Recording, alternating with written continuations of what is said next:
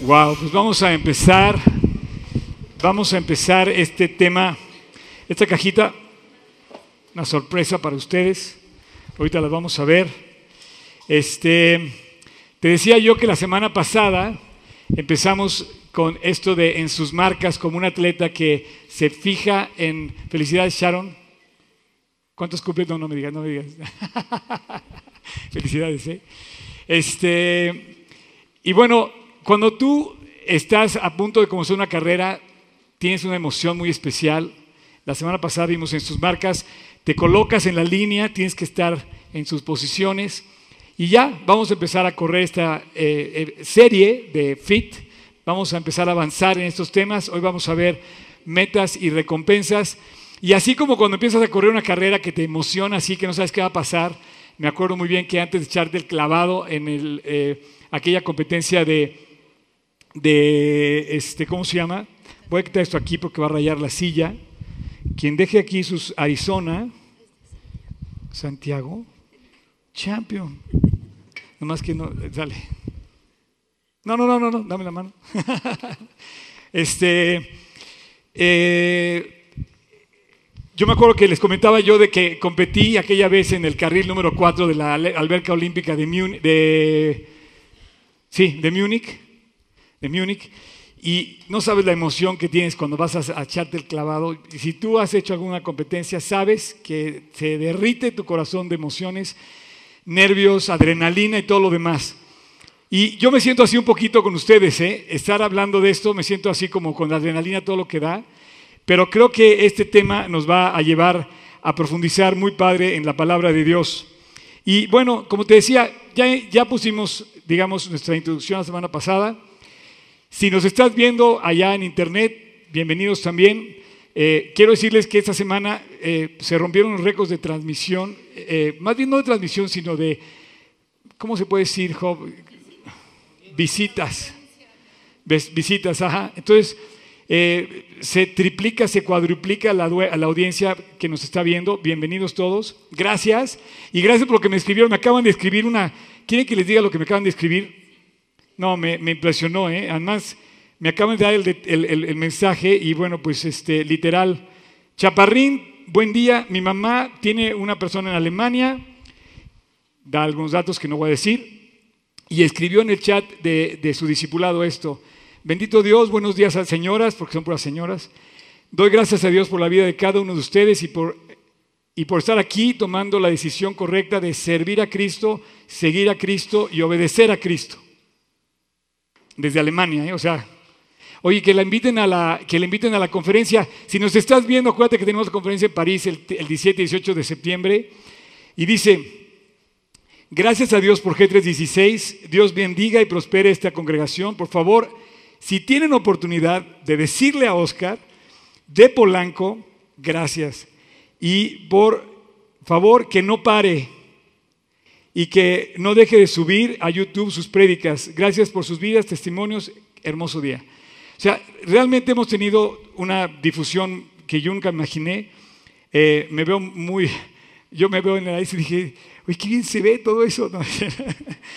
se ve muy pro toda esta cuestión. Eh, no sé si ustedes lo ubican, pero quiero explicarlo. Cada, cada pedazo es un tramo que vamos a estar viendo, es un mapa ordenado del tema que vamos a estar abarcando durante las próximas semanas hasta el 4 de septiembre.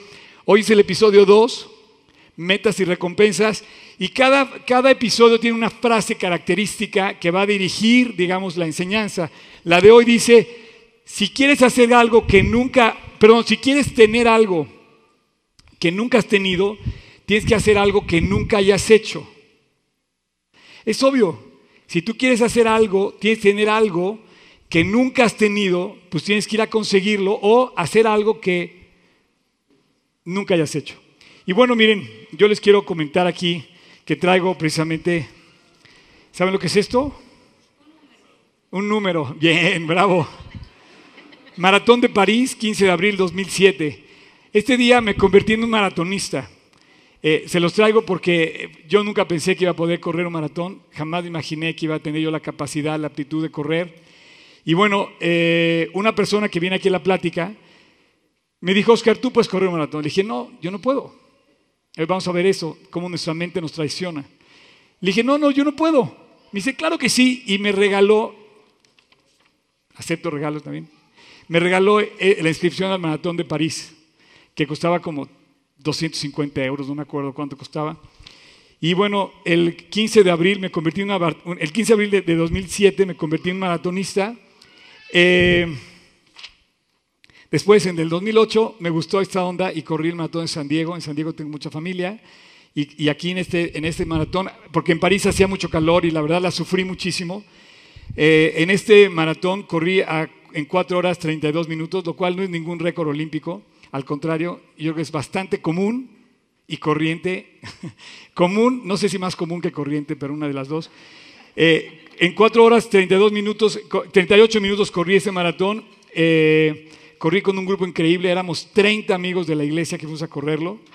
Eh, después, en el 2009, el 11 de octubre, corrí Bank of America Chicago Marathon, que este es el me la pasé cantando todo el recorrido, 42.190 y tantos metros, cantando alabanzas, feliz. Fue un día increíble en Chicago. Me acuerdo que hacía un clima maravilloso. Empecé a correr a cero grados, cero grados, la temperatura perfecta, cero grados. Te conservas bien como en el refrigerador. Me acuerdo que los primeros 10 kilómetros tenía congelados los pies porque tus tenis no están hechos para abrigarte. Tus tenis son muy, o sea, son muy eh, transparentes, o sea, prácticamente como tú tuvieras una película transparente sobre tus tenis, no pesan. Y yo durante 10 kilómetros tenía los pies congelados, literal. Y ya se me empezó, me empezó a, pero el, clima terminó muy, muy rico, como a 6 grados, la ciudad de Chicago transparente, súper ventilada y con un sol muy bonito. Aquí corría 4 kilómetros a 4 horas 35. Y el último maratón que he hecho que yo inclusive hice una prédica muy especial, fue el maratón de Berlín. Me acuerdo perfecto de este, también lo corrí con otros creyentes, lo corrí con tu primo y con una chica que se llama Carla, que viene, también viene a la iglesia. Y bueno, en Berlín eh, nunca lo voy a olvidar. Y de hecho, si tú has corrido algún maratón, te aseguro, o has hecho una competencia así importante, te aseguro que nunca lo vas a olvidar. Eh, un maratón nunca se olvida de lo que has hecho, es un esfuerzo tan grande me acuerdo que en el kilómetro 35, faltándome todavía 6 kilómetros exactos, yo ya moría, yo ya no podía más, me detuve y pasa esta chica y me dice, Oscar, vamos. Yo no podía, ya no podía, literal, ya no tenía piernas, ya no tenía pulmones, ya no tenía nada, ya no tenía, de verdad, mi mente me traicionaba ya para, ¿qué estás haciendo aquí? ¿Estás loco? ¿No sabes? Y bueno, finalmente, mm, eh, animado por la, por, la, por la compañía y por la eh, eh, propuesta de ayuda que me hizo esta, esta eh, Carla, este, terminamos, llegamos a la meta y bueno, fue muy especial porque ustedes saben, yo no conocía Berlín y me tocó conocer el muro de Berlín, la puerta de Brandenburgo, justo antes de cruzar la meta. La meta del maratón de Berlín la cruzas después, o sea, la meta está en la puerta de Brandenburgo. Ustedes saben que esa ciudad estuvo con un muro después de la Segunda Guerra Mundial. Hubo muertos por, ese muro quien intentó cruzarlo. Entonces, de una manera muy simbólica, el haber cruzado una barrera, pues, en, la, imaginación, porque ya no, está, el muro de Berlín, pero cruzar esa puerta, yo eh, tuve la representación completa del cielo, porque hay un muro que te separa del cielo, hay un muro que te separa de eternidad, que es tu pecado, mi pecado. Esa barrera la rompe Cristo. Y esa meta, que es la puerta del cielo, aquí representado por la, así se llama, la puerta de Brandenburgo, es el emblema de la ciudad de Berlín, así como aquí es el ángel de la independencia, la ciudad de México, por así decirlo, allá es la puerta de Brandenburgo. La cruzas y bueno, yo lloraba nada más de imaginar, bueno, ustedes saben que yo lloro en cualquier cosa, ¿verdad? Pero este, para los que están aquí por primera vez, quiero presentarme, soy Oscar Sotres, eh, este, no, quisiera ser pastor de tiempo completo, pero no lo soy, aunque de corazón sí. Tengo un restaurante y además este, me gusta mucho el deporte y bueno, por primera vez en mi vida estoy haciendo una serie que hable del deporte y la Biblia. Y estoy muy contento por la respuesta que hemos tenido. Y, te decía que, yo, que, lloré al cruzar esta, este lugar, pero mucha gente me dice que yo lloro hasta la inauguración, en la inauguración de los Oxo. Entonces, me dicen, no, este chaparrín llora cuando inauguran el Oxxo. Entonces, este, pero no, obviamente al cruzar este, eh, este lugar, casi hice cinco horas, me costó muchísimo trabajo eh, correr este maratón. Yo no podía quitarme de mi cabeza el día que mi vida cruce el cielo, que llegue al cielo. Tú debes de, tú debes de mantener tus ojos puestos en esa meta. Y yo dije, Cristo, tú derribaste este muro de separación que había entre mi pecado y tú construiste este puente, esta puerta, la abriste en la cruz del Calvario. Y tú debes de tener esto muy consciente porque un día nos vamos a ir. De hecho, todas eh, las pláticas que voy a dar de este tema, que nos quedan seis, eh, perdón, nos quedan siete contando esta, van a tener una división que se llama, una sección que se llama anécdota fit y otra que se llama 100% Cristo. Sin Cristo no podemos, porque la batalla contra la salud, o te la pongo de este tamaño, la batalla contra el tiempo la tenemos perdida. Cada día falta menos para cruzar la puerta de la eternidad. Y si no la cruzas con Cristo, la verdad, el único que abrió las puertas del cielo en la cruz del Calvario fue Él. Y Él en la cruz, al abrir sus brazos para clavarlos, yo también tengo simbolizado y de una manera imaginaria que Él abrió las puertas del cielo de par en par para que tú pudieras cruzar el momento que tú crees en Él. Y bueno, eh, te, enseño esto no porque yo te vuelvo a decir, yo no soy un atleta de alto rendimiento, pero sí te quiero platicar de mi experiencia eh, en lo personal, cómo ha involucrado esto mi vida y cómo Dios me llevó a entender las cosas. Eh, yo nunca había hecho deporte hasta los 27 años que, me, titulé. Eh, Oye, ¿por qué te titulaste tan, tan, tan grande? Bueno, tuve mi restaurante eh, en la época del 85, cuando fue el terremoto. Perdí al gerente que me ayudaba y yo me tuve que dar de baja y me tuve que recuperar. Entonces, la verdad, suspendí mi carrera un tiempo, pero yo quise terminar. Me puse esa meta y Dios me llevó a concluirla. Igual, Dios me la regaló también. Entonces, este, yo te quiero decir que hacer ejercicio es básico. Y finalmente activarte te lleva a la salud. Y me decís, oye, todos venimos a una iglesia, o venimos a oír de Cristo, o venimos a un gimnasio. Las dos, ¿no? es un gimnasio espiritual. Pero te quiero hablar del ejercicio, te quiero hablar de la salud, y te quiero decir esto. Hacer ejercicio es exactamente igual a pagar impuestos. Lo tienes que hacer ejercicio tienes que pagar impuestos. O sea, no te nadie hay aquí que no pague impuestos. O sea, tienes que pagar impuestos, tienes que hacer ejercicio. El, el tamaño que tengas, la edad que tengas, la forma que tengas, el género que tengas, tienes que hacer ejercicio. Nada más que hay una ventaja cuando haces ejercicio a pagar impuestos. Es más divertido. Definitivamente es más divertido hacer ejercicio que pagar impuestos, pero es una obligación. En México, te voy a dar un dato, en México eh, está impresionante este dato. La estadística en México es que el... Porque sabes que tenemos varios primeros lugares en México. ¿No? Bueno, pues no nos podíamos faltar. Tenemos el primer lugar en obesidad infantil en el mundo. Ahora, este problema hace que el 70% de los niños que, son, que tienen este problema, cuando sean adultos, el 70% van a continuar siendo obesos. Y la obesidad no es el problema en sí de México, como la desnutrición. El 30%, el 36% de la infancia en México está desnutrida. Explícame eso. El problema no es la obesidad, el problema es la desnutrición. El 1.5 hay 1.5 millones de niños en México que tienen una que tienen desnutrición grave. La desnutrición grave afecta a tu cuerpo, afecta a tu mente, igual te puede hacer eh, de tal manera eh, un daño que sea irreversible ese daño. Entonces, si es algo importante, ahora no vamos a hablar de esto, yo sí quiero hablar de algo más importante, porque el problema no es estar desnutridos físicamente, porque aún eso tendría solución. El problema es que en la misma proporción de nuestra desnutrición, en México hay una desnutrición terrible espiritual. Estamos desnutridos espiritualmente. Yo no te puedo decir en qué proporción exacta está el número de creyentes que no se alimentan de la palabra. Pero es muy grave esa cifra, porque si tú no te alimentas de la palabra, ¿cómo vas a enfrentar los problemas de la vida?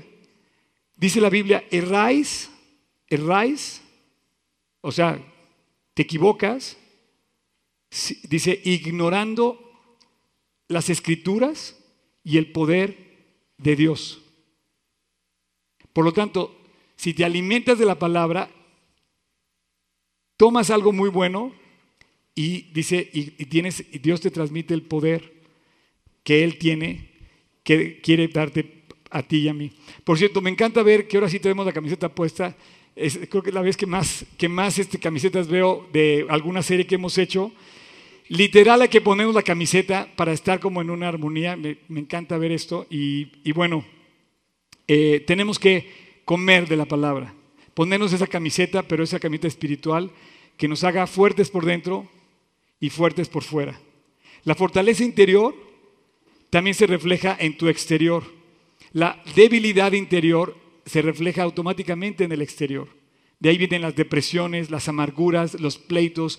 Todo esto es debilidad interior que se refleja en el interior y, en el exterior. Y dice Cristo lo mismo, dice que de la abundancia del corazón habla la boca. O así como se refleja el rostro en el, en el agua, también te reflejas tú. Tu corazón se, se, expresa en tu forma de ser en el, en el exterior.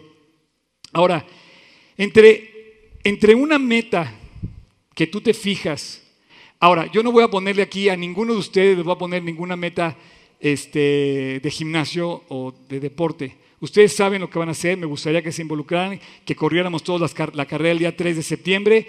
Tú sabes si vas al gimnasio, si juegas tenis, si nada, si, si montas a caballo, si juegas golf, no sé, lo que tú hagas es, es tu problema, pero sí tienes que tener una meta. Lo que vamos a hacer aquí es comparar el ejercicio físico, cualquiera que sea que te apasione a ti, fútbol, básquetbol, béisbol, lo que quieras, y el ejercicio espiritual. Y durante estos próximos siete, domingos vamos a, vamos a, estar hablando de esto. Yo no voy a ponerte una meta eh, eh, física y para eso este, nuestra pulsera que sacamos es un paquete increíble que gracias a los que quisieron participar va a haber nutriólogos, gimnasio, que por eso que sean los del gimnasio también, este, va a haber conferencias que hablan de la salud y que vamos, vamos a tener la carrera, el, eh, en fin, este, ya veremos después aquí al final todo lo que está pasando, que es la cuestión de que sí, necesitas ver un nitrólogo para que te diga qué, te falta o qué te sobra. Pero la transformación que hay a eso de hoy, la transformación es lo que a mí me llama la atención. Cuando tú te fijas una meta y entre la meta y la meta que tú te fijas y la recompensa que logras al alcanzarla, en ese espacio hay un bono, hay un premio, hay un plus, hay un bonus que Dios te da que es algo increíble, se llama transformación de vida. A largo plazo es lo que estamos buscando, que nuestra vida no sea la misma, que cambie, que tenga esa intensidad, ese, esa transformación que solamente Cristo puede dar. ¿Para qué quieres vivir si vives en lo mismo? ¿Para qué quieres vivir en el mismo hoyo? Hay que salir del hoyo y hay que vivir para Cristo. Y activarte en ese sentido. Así es que yo te quiero impulsar a que cualquier meta que te traces físicamente, la intentes ahora, pero que la intentes, y eso puede ser un hashtag también, con Dios. Intenta lo que quieras, pero ahora inténtalo con Él. Inténtalo con Dios. Si vas a correr, inténtalo correr con Dios. Si quieres cambiar en algo, bueno, pídele a Dios que te cambie. Y esa es la transformación que va a producir Dios increíble. Inténtalo ahora con Él. Ahora, vamos a leer, vamos a empezar a leer nuestra Biblia, que eso es lo importante. Quiero que pongas mucha atención. Vamos a abrir nuestra Biblia. Por favor, los que traigan su Biblia, háblala en Filipenses capítulo 3. Y yo te voy a comentar cómo aquí eh, Pablo, el apóstol Pablo, sin ser un atleta, aunque yo creo que era también apasionado por las, comentamos esto de los deportes de aquel entonces, de los tiempos bíblicos con Grecia y especialmente con Roma. Eh, él veía las carreras, posiblemente lo observó en el, en el, eh, en, tanto en Grecia como en Roma, y él escribe esto y dice, no que lo haya alcanzado ya ni que ya sea perfecto. O sea, yo pienso que no somos perfectos definitivamente, yo pienso que estamos en un proceso, eh, algunos más perfectos que otros, ¿verdad? En fin, era una broma, pero como que no están muy conectados. les decía que algunos somos más perfectos que otros, ¿no es cierto? Pero no, Pablo se ve limitado en su, en su ser y dice, no es que ya sea perfecto, no es que ya sea un atleta de alto rendimiento y haya logrado vencer, dice, sino que prosigo, esa palabra me gustaría que la subrayaras, prosigo, a ver si logro lograr, hacer aquello, tomar aquello para lo cual fui también nacido por Cristo Jesús. O sea, a ver si logro conseguir, a ver si logro obtener el plan, la meta que Dios me da, lo que Dios preparó para mí. Y dice, hermanos, yo mismo no pretendo haberlo ya alcanzado, pero una cosa hago, me olvido lo que está atrás y sigo corriendo la carrera.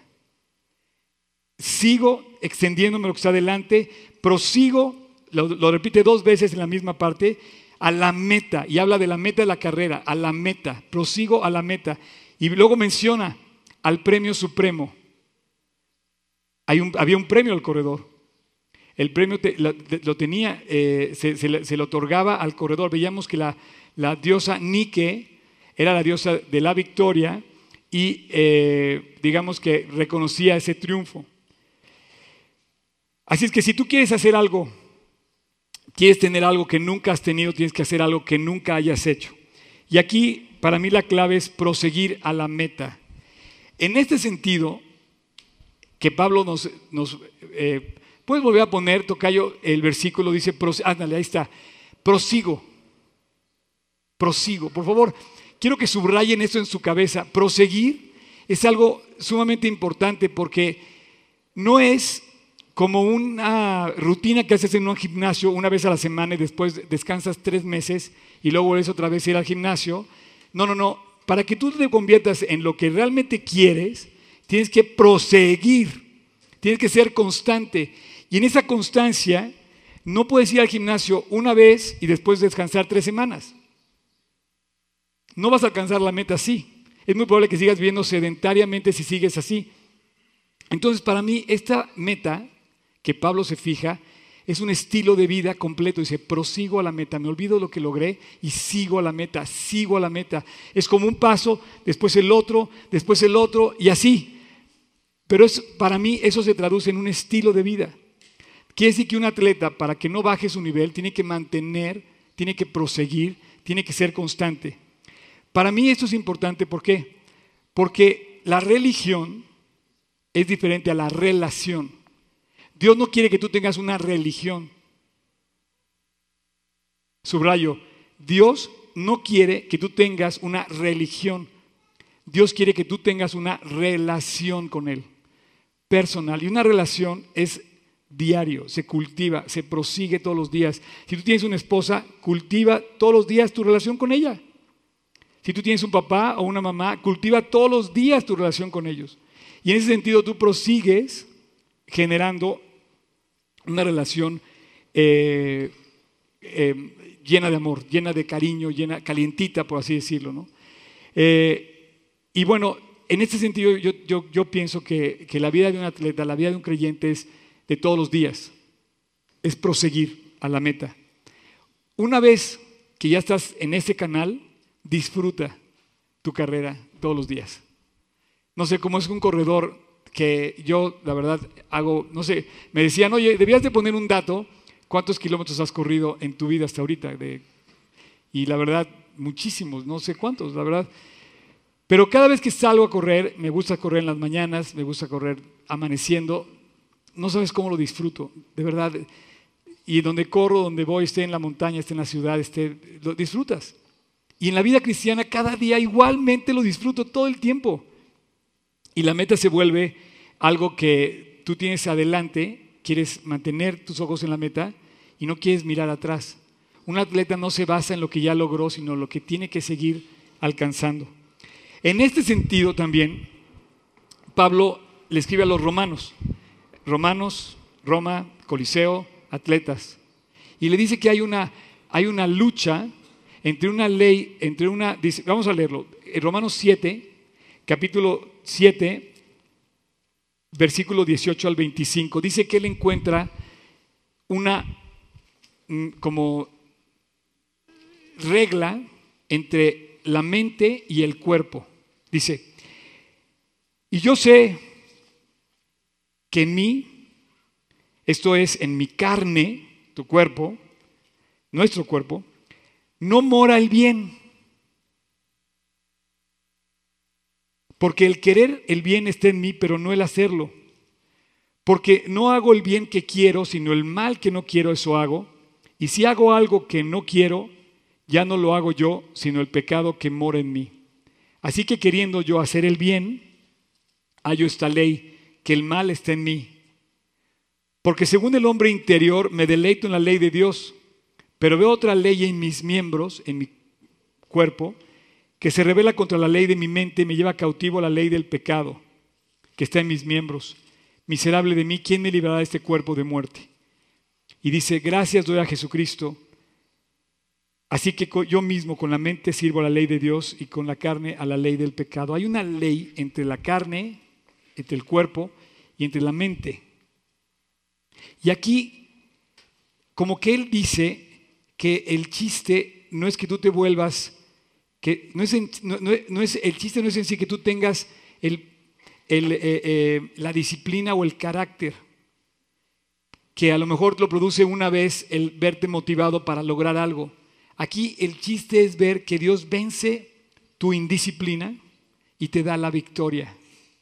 Él dice, miserable de mí, yo me veo incapaz, pero Dios me da la victoria. La victoria era aquella cosa que se llevaba el ganador de las carreras, que simbolizaba por la corona de laureles y que era colocado en... en eh, ¿Tienes la foto? Con la mano derecha la diosa Nike extiende su foto y, y coloca la victoria, la corona de laureles, en la cabeza del vencedor. La victoria solamente era una, no había segundo lugar, no había tercer lugar. El que ganaba era porque ganaba. No importaba nada más que ganar.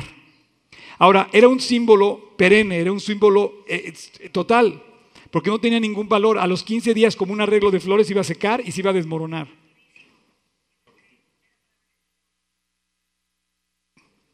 No hay problema. Entonces, la diosa Nike, mezclada con la diosa de la victoria de Roma, ¿saben quién es? Es el ángel de la independencia de México. Esa es, una porción del ángel, exactamente con su brazo derecho está extendiendo la corona de laureles que iba a colocar en la cabeza solamente de un vencedor. Tú puedes ir al ángel de la independencia a festejar el triunfo de la, de la selección mexicana, definitivamente. Pero eso es perenne, es corruptible, es un logro nada más. La victoria es mucho más que un solo triunfo y es mucho más amplia que solamente eh, se pueda dar a una sola persona. Dios la quiere dar a todas las personas. El chiste no era que Lázaro viviera. El chiste era que Lázaro, aparte de que vivió, encontró a Jesucristo. El chiste no es que tú, eh, digamos, te vuelvas fit. El chiste es que tú descubras que Dios te puede dar la victoria en tus debilidades. O sea, Lázaro vivió. Pero el chiste no era ese, el chiste era encontrar que Cristo tenía el poder para resucitarlo. Tú podías ir con Lázaro o tú podías ir con Cristo. Si ibas con Lázaro ibas a encontrar una corona corruptible. Si ibas con Cristo ibas a encontrar al Salvador que te puede dar también a ti la victoria. Y también te puede resucitar.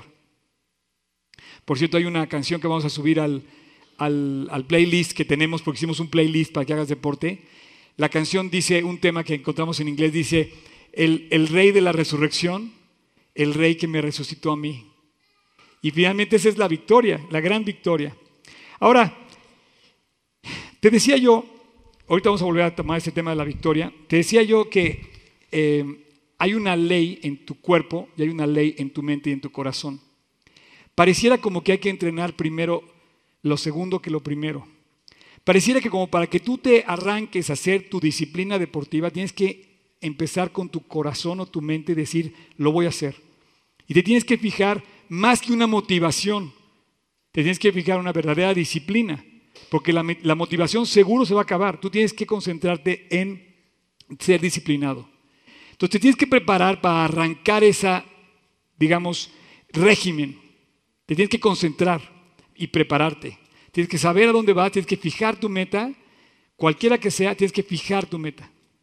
Yo, por ejemplo, me, fijé una, una meta, se los voy a confesar, pero me fijé una meta que nunca había logrado en mi vida.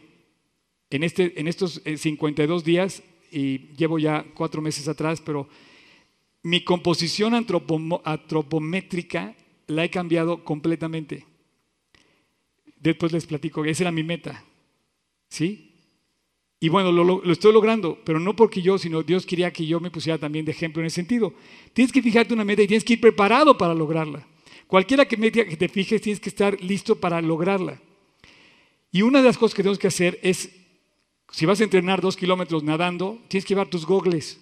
Tienes que ir preparado, tienes que llevar tu traje de baño, tus aletas, tus paletas, o, no sé, tu hidratación. Pero tú no puedes nadar tres kilómetros sin estar, por ejemplo, con tus gogles. Te vas a sufrir. O cualquier, cualquier, cualquier deporte que hagas. Tienes que estar preparado. Así es que no te sirve de nada ir al gimnasio, ir a la alberca o ir a una pista si no sabes qué vas a hacer. Entonces yo te pregunto hoy, ¿qué vas a hacer físicamente y espiritualmente? Ven ahí donde está la desnutrición, ven ahí donde está el juego de palabras que yo le estoy diciendo. Nos hace falta fijarnos una meta y sobre todo en nuestro corazón y en nuestra mente. Hay que entrenar primero nuestra mente. Si nuestro cuerpo es un avión, nuestra mente es como la cabina de mando. Y todo lo que va a hacer el, avión lo va, va a salir controlado desde la cabina de mando del piloto. Y lo vas a mover. Es más, si nuestro cuerpo fuera un avión y tu corazón la cabina de mando, y te fijas en Cristo y te preparas en Dios, vas a despegar y volar y volar y volar y volar cada vez más alto. Y es lo que yo quiero que pase en nuestra vida espiritual. Que despeguemos, que levantemos el vuelo para nunca más aterrizar, para volar y volar y volar. Como Águila dice eh, aquella canción, ¿no? Que eh, me levantaré como águila, volaré. Bueno, eso empieza en el corazón. Fíjate lo que dice la Biblia. Checa esto.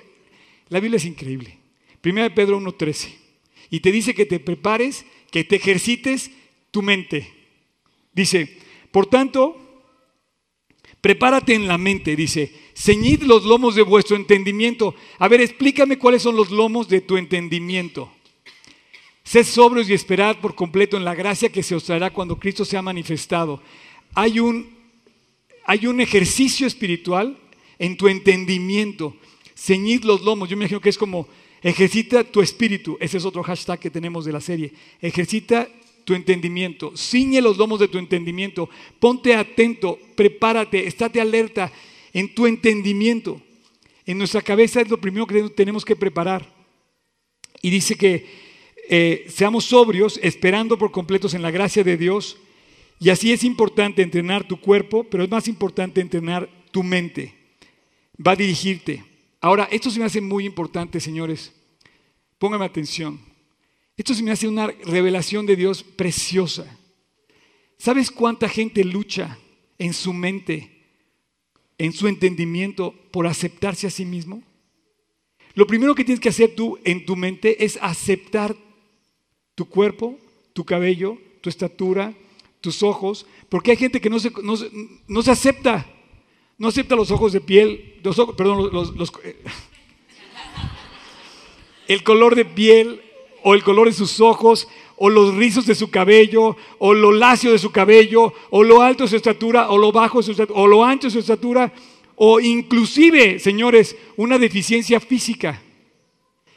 A lo mejor aquí hay algunas personas que tienen alguna deficiencia física natural con la que nacieron. Y lo primero que dice hoy es en tu entendimiento, no te prives de lo que Dios te puede dar, porque sí quiere hacer algo contigo. Lo primero que tienes que hacer es ceñir los lomos de tu entendimiento para entender que es una criatura, una obra de arte de Cristo. Tenga los ojos verdes o tenga los ojos negros o los tengas cafés o lo que sea. O tengas un solo ojo. De veras. Dios va a hacer algo increíble con ti si ciñes, si, si entiendes en tu cabeza que lo primero que tienes que entrenar es aceptarte a ti mismo. ¿Sabes cuánta gente por lo social, por el pasado, por las experiencias, por las burlas, no se aceptan a sí mismos? Yo era uno de esos. Se los dije. A mí me invitaban a jugar béisbol y me dejaban al final y me decían, no, Oscar, es malísimo, no lo invites, no quiero que esté en mi equipo porque es malísimo. Y sí, sí era malísimo. Para el béisbol fui malísimo. Pero eso no quiere decir que yo estaba condenado a dejar de hacer ejercicio toda mi vida. Nunca hubiera visto esto. De hecho, yo empecé a correr a los 27 años. Dios me devolvió el ánimo de activarme y acepté. Te lo digo una cosa, fue un ejercicio que acepté. Yo agarré, me vi en el espejo, de verdad, y dije, Dios, acepto que tú me hiciste así.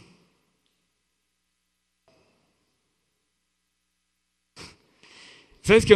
De verdad, comienza aceptándote. Tu ejercicio mental te tiene que llevar a, ejercitar tu mente, comenzando por aceptarte a ti mismo. Eh, amarte a ti mismo. ¿Sabes que este es como el tercer mandamiento? El primer mandamiento, lo quieres poner tocayo, dice, amarás al Señor tu Dios. El segundo, amarás a tu prójimo. Y yo te voy a decir que el tercero es amarte a ti mismo. Dice, el segundo es semejante, amarás a tu prójimo, pero está incluido el que te ames a ti mismo. ¿Cómo te vas a amar a ti mismo si no te aceptas? ¿Cómo tienes que darle gracias a Dios de que tienes tal capacidad o tal incapacidad y que te va a permitir superarla? Porque lo importante no es que Dios te resucite, lo importante es que en Él tienes la victoria.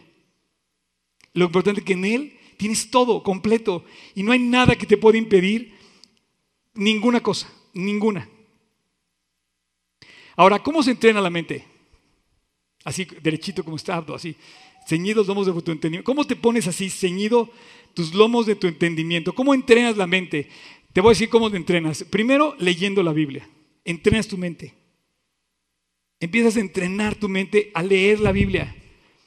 La Biblia fluye, es una fuente que te va a dejar siempre nutrido, te va a fortalecer.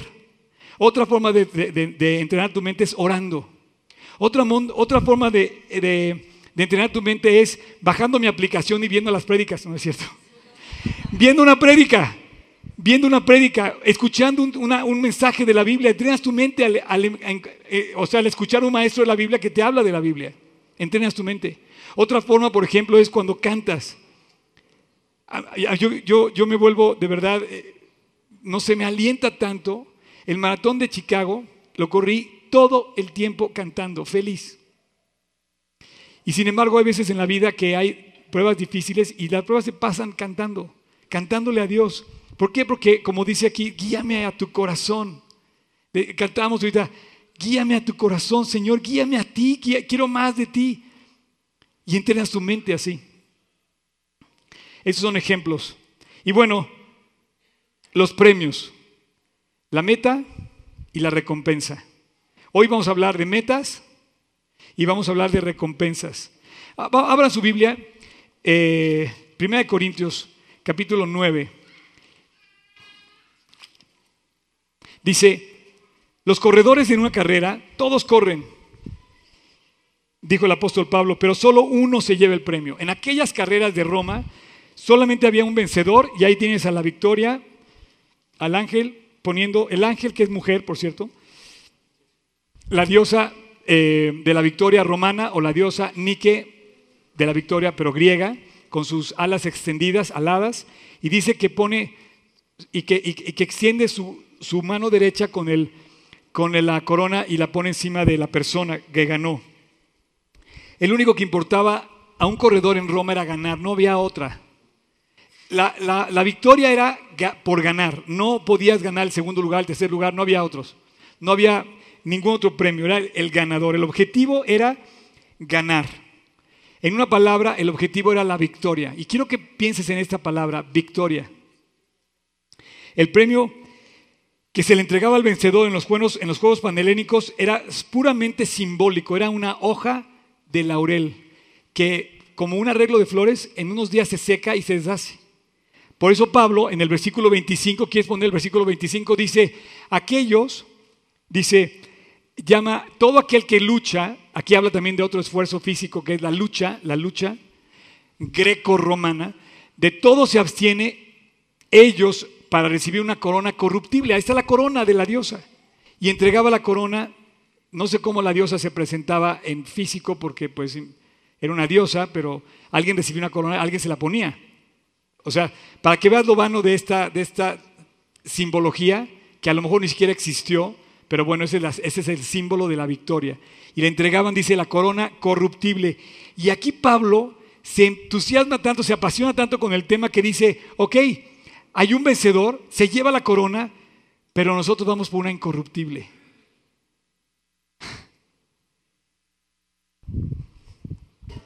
Y llegó, y llegó el momento de abrir mi cajita.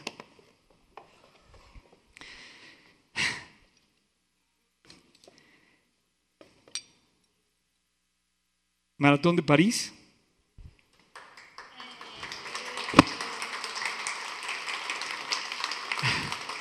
¿Te acuerdas de esto, Champ? 2007, 15 de abril 2007. Al eh, año siguiente, maratón de... No, no, no aplauda, me van a hacer sentir mal. este maratón de San Diego, yo tengo familia en San Diego, corrimos este maratón, éramos como 40 amigos, como 15 locos. ¿Alguien corrió conmigo aquí que esté el maratón de San Diego? ¿Puede levantar la mano? Eh, tú estabas, eh, tú estabas también, eh, bueno, habíamos, éramos como 20 corredores. Después el maratón de Chicago.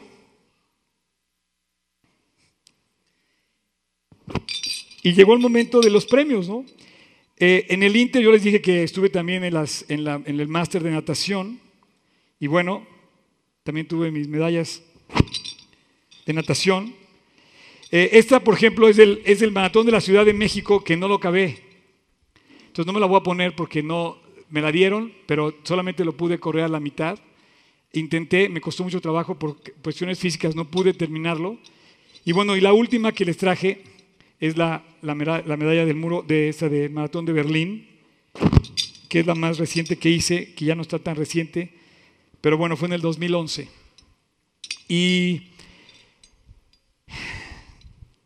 cuando estás con esto encima, tú puedes pensar que lograste una meta y alcanzaste. Y sí, es solamente eso, una meta en el, en el caminar de tu trayecto en la vida.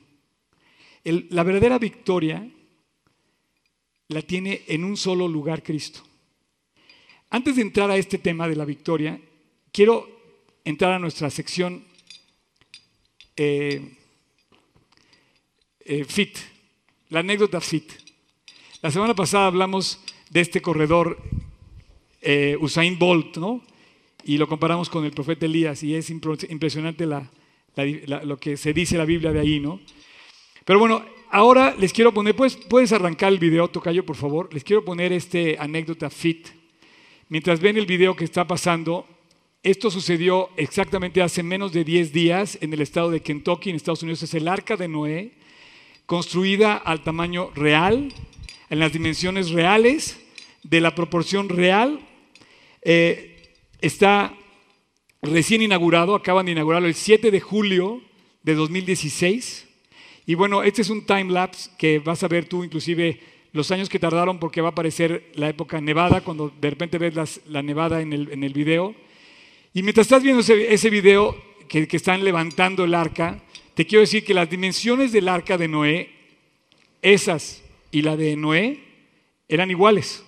Quizá cambiaban un poco, obviamente, la ubicación. Estaban en Kentucky, aquí entonces estaban allá en el, bueno, descendió en el monte Ararat y estaba cerca de Irak cuando estaban construyendo.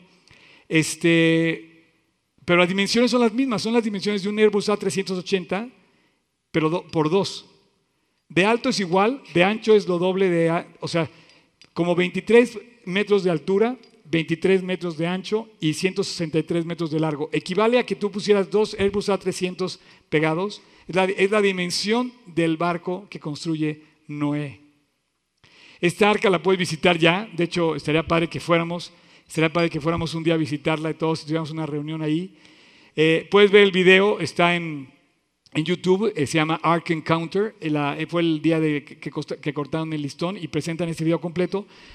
Dura como una hora la presentación y ves el testimonio de este señor que dice que, que Dios puso en su corazón hacer algo que nadie había hecho y por lo tanto hizo algo que, como dice la relación, quieres tener algo que nunca has tenido, haz algo que nunca has hecho. Nadie, no habíamos tenido el arca de Noé en el mundo, más que cuando estuvo Noé, y él la hizo y ahora tenemos algo que nadie había hecho. Y bueno, hoy en día es el edificio más grande en Estados Unidos hecho de madera. La proporción, por ejemplo, de, las vigas más grandes miden 15 metros, una sola pieza de madera. En Estados Unidos solamente hay una compañía que pudo lograr hacer esa, esa dimensión de vigas. Fue una obra de ingeniería de mil personas que tardaron seis años en construirla y y bueno, estamos llegando a su, a su culminación. Son 7.800 metros cúbicos de madera maciza. Y bueno, ahí está el arca de Noé en la proporción completa. Eh,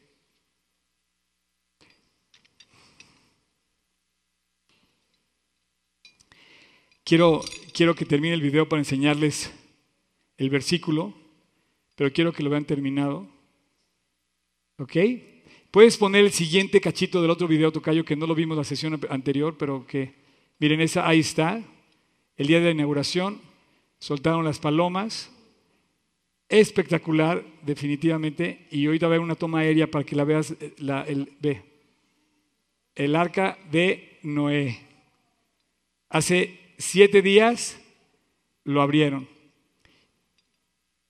No, estamos a 17, hace 10 días. The Ark Encounter. Tú lo puedes buscar así. Ahora, esta es mi anécdota fit antes de entrar a la conclusión de mi plática. ¿Por qué? Porque vamos a abrir Génesis 6, Génesis 6, versículo 9.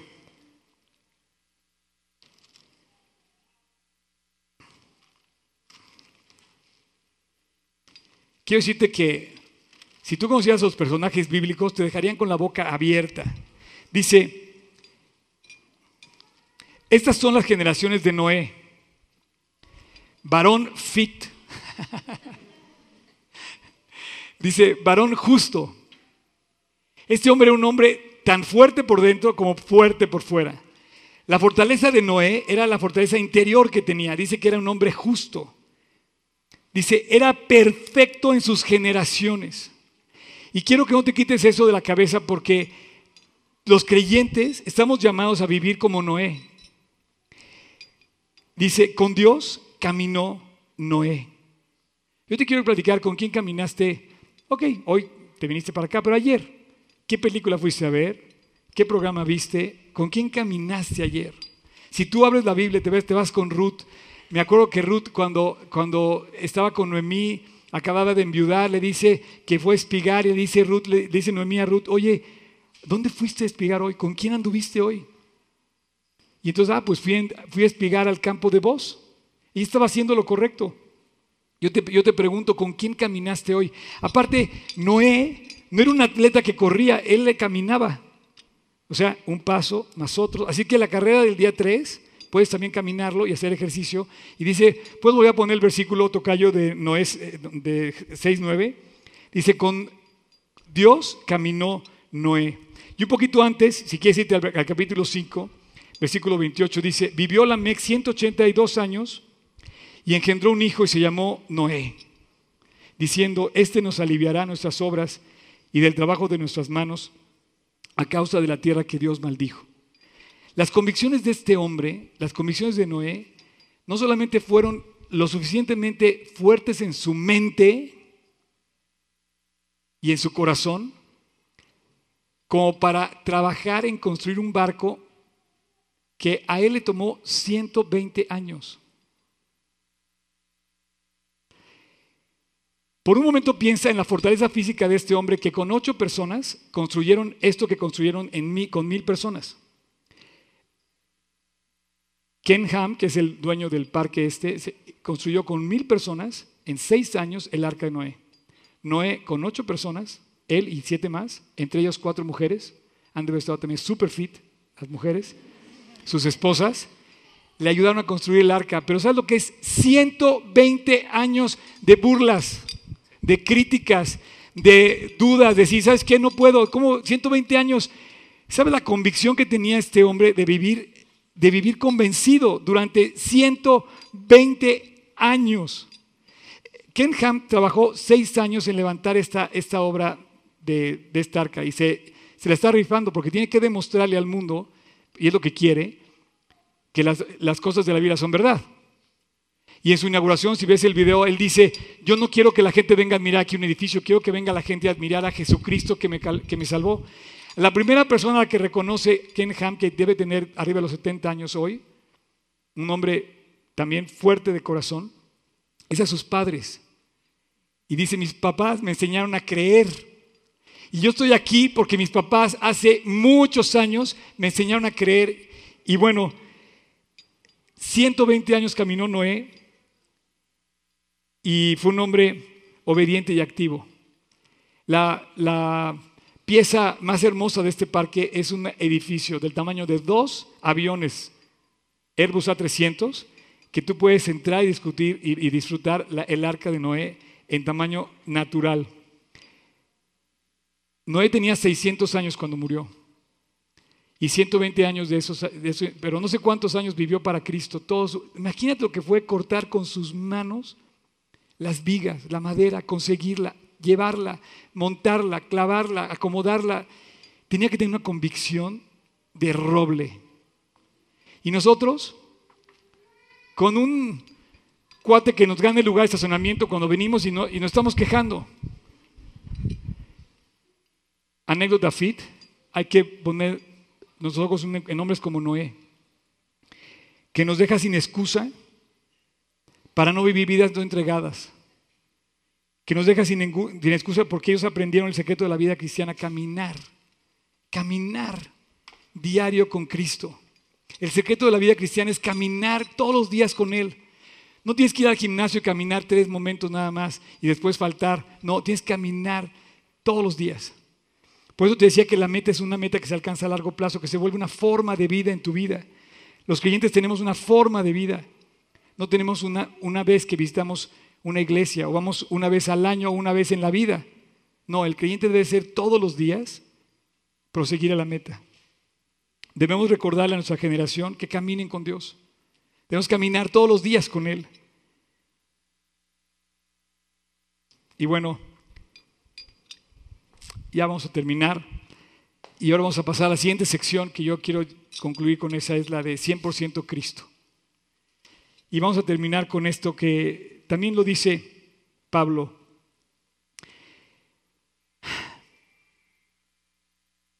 Dice, los corredores en la carrera, solamente uno recibe el premio.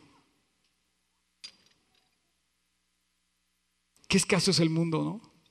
Solamente se le da al famoso.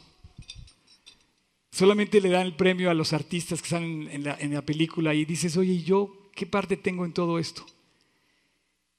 Lo único que importaba para el corredor de aquel entonces era ganar el premio, solamente uno, tenía que luchar por uno. Y entonces Pablo dice, corre de tal manera que alcances el premio. El objetivo del atleta era conseguir la victoria, el objetivo de Cristo también.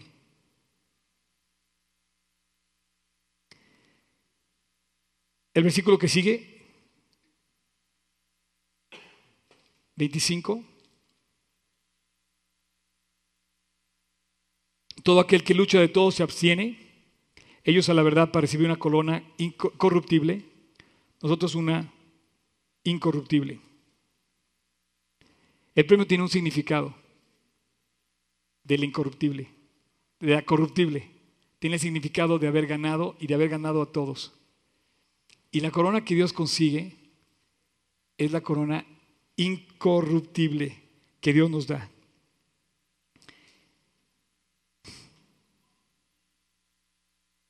No sé cómo ponértelo, pero te lo quiero decir. Está en, está en Apocalipsis 4, versículo 10. Dice, y los 24 ancianos se postraron delante de que está sentado en el trono y adoran al que vive por los siglos de los siglos. Y echan sus coronas delante del trono Todavía no, lo cambies. Miren, no sé cómo decirlo, pero lo quiero hacer muy gráfico ahora que tengo mis medallas puestas delante de ustedes.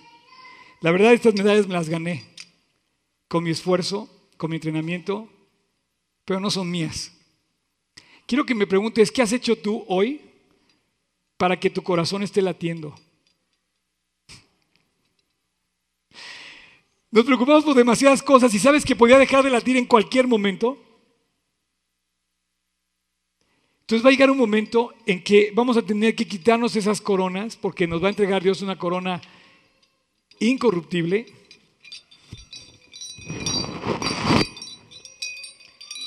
Y nos va... Y yo voy a tener que reconocer así, decir Dios, todas son tuyas. ¿Quieres poner el siguiente versículo, por favor? Dice que pusieron sus coronas a sus pies y diciendo, Señor, digno eres de recibir la gloria, la honra y el poder, porque tú creaste todas las cosas y por tu voluntad, por tu, voluntad existen y fueron creadas. No sé cuánto tiempo tardes en reconocerlo, pero un día lo vamos a tener que reconocer. Esta posición de poner rodillas solamente la podemos poner ante una persona para decirle esas palabras. Señor, solo tú eres digno. Tú creaste todas las cosas, por tu voluntad existen, por tu voluntad que existo soy tuyo y a ti tengo que regresar.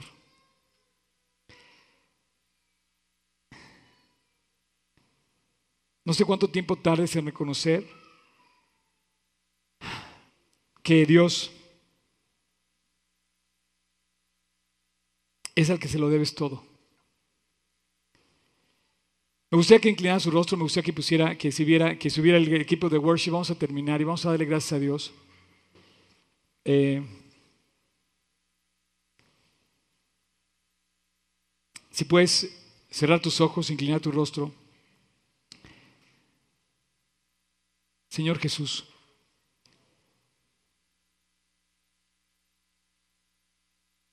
aquí estoy.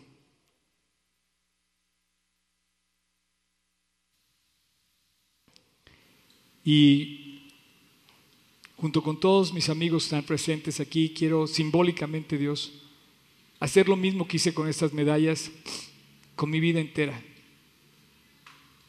La verdad, la única victoria completa que podemos obtener es la tuya. La diosa de la victoria ni siquiera sé si existió. Seguramente no existió. Y todas las carreras y todos los premios, ninguno se compara como aquel, con aquel que, que obtuviste en la cruz del Calvario. La meta, la victoria, no es un símbolo, es una realidad que tú encontraste en la cruz. Dios, todo es tuyo y a tus pies los ponemos. Te pido para que ninguno aquí se levante por encima de ti, sino que todos podamos estar bajo el hermoso cuidado de tu amor ese amor que manifestaste en la cruz. Te doy gracias, Dios, por haber abierto de par en par el camino para la salvación en la cruz del Calvario. Y te pido, Dios, que recibas esta pequeña ofrenda, mi corazón. Lo ponemos a tus pies, nuestro corazón. Y todo es tuyo, Señor. Gracias por abrir el camino. Gracias por llegar a la meta, consumar la victoria, conquistar el cielo para nosotros. No permitas que ninguno de aquí deje de alcanzarlo, entregándole por completo su vida a ti. Te ruego por esta iglesia, Dios. Te ruego por cada persona. Que no, que no malentendamos el destino, la meta a la que tenemos que alcanzar y que sigamos luchando prosiguiendo la meta como lo hizo Pablo, como lo hizo Noé, todos los días caminando contigo. Dios, gracias.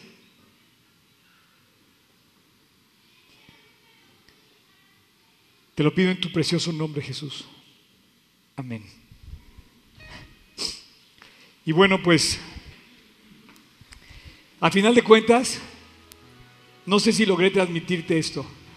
No sé si logré decirte que solo hay una persona que logró la victoria. Hay una sola cosa que me alienta a vivir hoy. Saber que no gané yo, Cristo ganó. Y me voy a morir prosiguiendo en este camino todos los días de mi vida y quiero seguir. Llevo 37 años así y lo voy a seguir haciendo. Caminando todos los días cerca de Jesús. Anhelo que lo mismo se haga en tu vida. Y, y me gustaría como que, que viéramos que Él nos acompaña todo el tiempo. Si quieres algo que nunca has tenido, ¿por qué no comienzas entregando de tu vida a Cristo que nunca lo has hecho? Si quieres algo que nunca has recibido, nunca has palpado, yo creo que es el momento de hacerlo, decirle Dios, aquí estoy. Y vas a ver cosas que ojo no vio, ni cosas que oído oyó, son las que Dios ha preparado para aquellos que le aman. Esa arca de Noé no la había visto el mundo, hasta que hubo una persona que le creyó a Dios y la construyó Noé.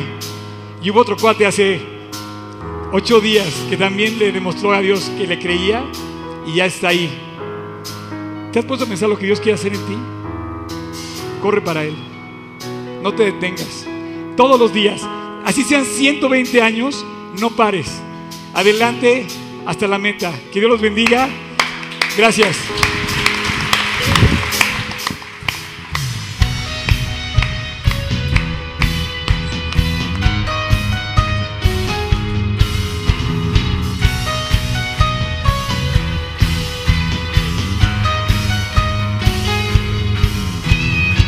Preparados para salir, que está por venir. Tu nombre todos proclamarán, el día pronto llegará, no vamos a parar, no vamos a parar. Mi pasado atrás dejaré, nada me podrá contener. Lo que quedará será una pasión que en mi corazón. No vamos a parar, no vamos a parar, no vamos a parar, no vamos a parar. Correremos,